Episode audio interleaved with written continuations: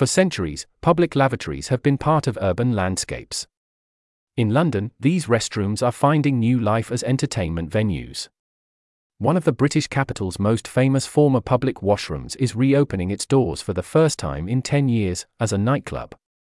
This festive venue, formerly called Public Life, is located in the trendy district of Spitalfields, East London.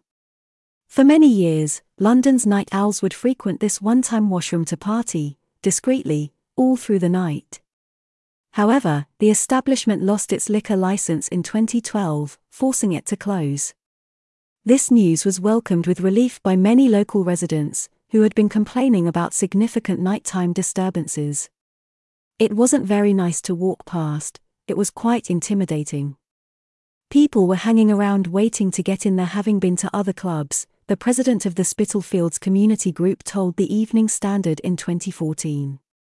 That year, Public Life's fate took another turn when it was sold for nearly £1 million, about $1.1 million, by the real estate agency Clark and Lloyds.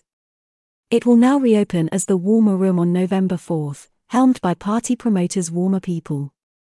Only 80 people will be able to attend this reopening party, in accordance with the capacity of these former public conveniences. On this occasion, revelers will be able to enjoy a set from the French DJ and producer, Leo Pol. While the event is already sold out, Tom Grant, one of the co founders of Warmer People, says that other events will be organized at the Warmer Room each month.